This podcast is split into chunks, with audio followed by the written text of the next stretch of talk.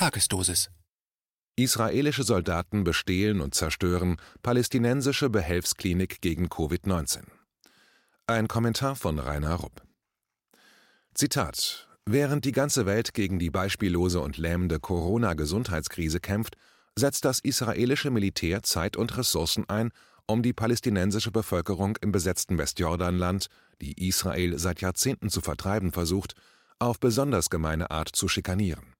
Unvorstellbar aber war, während sich der Coronavirus auch in den besetzten Gebieten verbreitet, hatte die israelische Soldateska nichts Besseres zu tun, als mit Planierraupen, Hebekränen und Sattelschleppern in dem palästinensischen Dorf Kirbet Ipsik aufzukreuzen, um dort die von der lokalen Bevölkerung bereits notdürftig errichtete medizinische Soforthilfestation für Covid-19-Kranke zu überfallen.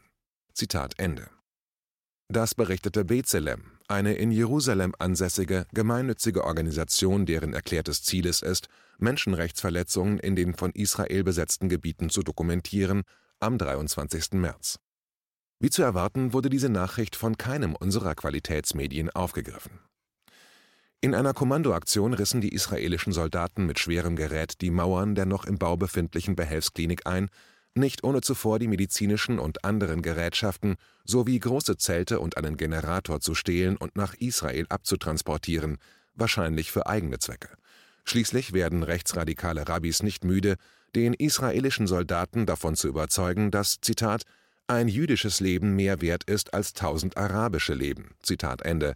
Eine Formel, die Ex-Chef-Rabbiner Mordechai Zemach Elayu sogar in Gesetzesform gegossen sehen wollte mitten in einer Pandemie aus einer Behelfsklinik der Palästinenser die Geräte zu stehlen und sie dann abzureißen, ist, Zitat, ein besonders grausames Beispiel für den regelmäßigen Missbrauch, der den Palästinensern zugefügt wird, und es widerspricht grundlegenden menschlichen und humanitären Grundsätzen in einer Notsituation. Zitat Ende, heißt es in der Verlautbarung von Bezalem. Zitat: Im Gegensatz zur israelischen Politik diskriminiert diese Pandemie nicht aufgrund der Nationalität, ethnischen Zugehörigkeit oder Religion. Zitat Ende. Es sei, Zitat, höchste Zeit, dass die Regierung und das Militär anerkennen, dass ausgerechnet Israel jetzt für die Gesundheit und das Wohlergehen der fünf Millionen Palästinenser verantwortlich ist, die unter seiner Kontrolle in den besetzten Gebieten leben. Zitat Ende. So die gemeinnützige Organisation Bezalem. Es besteht kein Zweifel, dass laut Völkerrecht die Besatzungsmacht für die Bevölkerung in den besetzten Gebieten die Verantwortung trägt, einschließlich der Gesundheitsversorgung. Aber in Palästina haben die zionistischen Besatzer die rechtsbindende Verpflichtung stets ignoriert, weil sie sich darauf verlassen können, dass mächtige Zionistenfreunde im US-Kongress und bisher in so gut wie allen US-Regierungen seit mindestens einem halben Jahrhundert jegliche Initiative in den Vereinten Nationen blockiert haben, die Israel gezwungen hätte, seinen verbrecherischen Kurs zu ändern. Und in Deutschland, in Politik, Medien und in der Gesellschaft erstickt die drohend über allen schwebende Antisemitismuskeule jegliche Kritik an der rassistischen Apartheidpolitik des selbsterklärten Judenstaates. Auch die bisherige Erfahrung mit dem Coronavirus im Westjordanland ist nicht nur ein perfektes Beispiel dafür, mit welcher kriminellen Verantwortungslosigkeit Israel über die Palästinenser herrscht, sondern auch, wie die Zionisten die Corona-Krise für illegale Aktivitäten in den besetzten Gebieten ausnützen. In der palästinensischen Stadt Bethlehem zum Beispiel, in der es etwa 30 Fälle von Corona gab, wurde eine vom israelischen Militär strikt kontrollierte Ausgangssperre verhängt – während im israelischen Tel Aviv, wo es zur gleichen Zeit hunderte mehr Fälle gab, derart einschränkende Maßnahmen nicht verhängt wurden.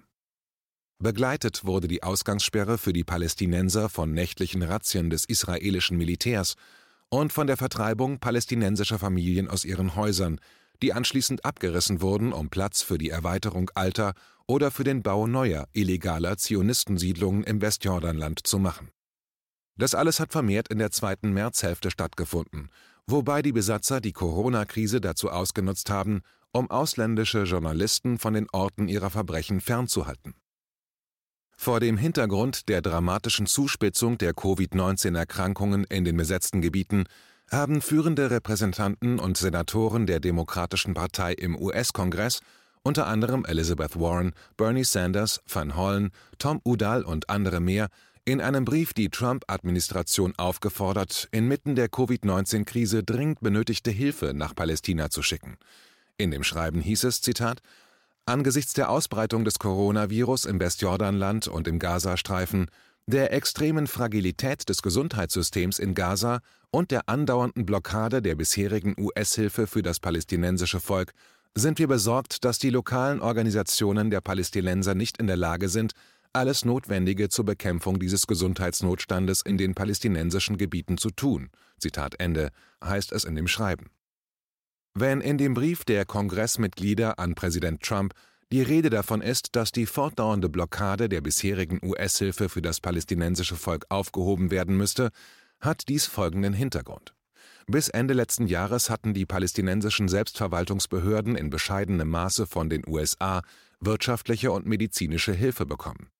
Als die Palästinenser jedoch Präsident Trumps großem Friedensplan, den er am 28. Januar 2020 vorgestellt hatte, nicht zustimmen wollten, wurden auf seine Anweisung alle US-Hilfen für Palästina eingestellt der Trump-Friedensplan mit dem offiziellen Titel Friedenspreis für Wohlstand, eine Vision zur Verbesserung des Lebens des palästinensischen und israelischen Volkes hätte gegen das Versprechen von größeren Geldsummen das Territorium der Palästinenser im Westjordanland noch stärker zerstückelt und de facto noch mehr Raum für die zionistischen Landräuber geschaffen. Der Plan war unter Federführung von Trumps Schwiegersohn Jared Kushner entstanden Trump hatte den glühenden Zionisten Kushner, der eng mit dem israelischen Ministerpräsidenten und rechtsradikalen Rassisten Benjamin Netanyahu befreundet ist, zum Sonderbeauftragten für den Mittleren Osten ernannt. In dieser Funktion hatte Kushner gemeinsam mit Netanyahu den Friedensplan für den Mittleren Osten ausgearbeitet. Dritter im Bunde wurde dann der saudi-arabische Kronprinz Mohammed bin Salman, MBS, der vor allem als Auftraggeber für den Mord an dem Journalisten der Washington Post, Jamal Khashoggi, berüchtigt wurde der Friedensplan hatte jedoch mit Frieden wenig zu tun, denn er sollte hauptsächlich eine militärpolitische und wirtschaftliche Achse zwischen Israel, den USA und Saudi-Arabien gegen den Iran schmieden. Um zu verhindern, dass der saudische Kronprinz MBS in der arabisch-islamischen Welt als Verräter an der palästinensischen Sache dastand, sollten die Palästinenser mit dem Versprechen von sehr viel saudischem Geld gelockt werden, dem später von Trump vorgestellten Friedensplan zuzustimmen da der sogenannte Friedensplan jedoch neben vielen anderen Zumutungen eine weitere Zerstückelung des Westjordanlandes beinhaltete, wurde der Plan sowie jede Verhandlung darüber von den Palästinensern rundum abgelehnt. Als Erzwingungsmaßnahme stoppte daraufhin Washington prompt jede weitere US-Hilfe an die Palästinenser.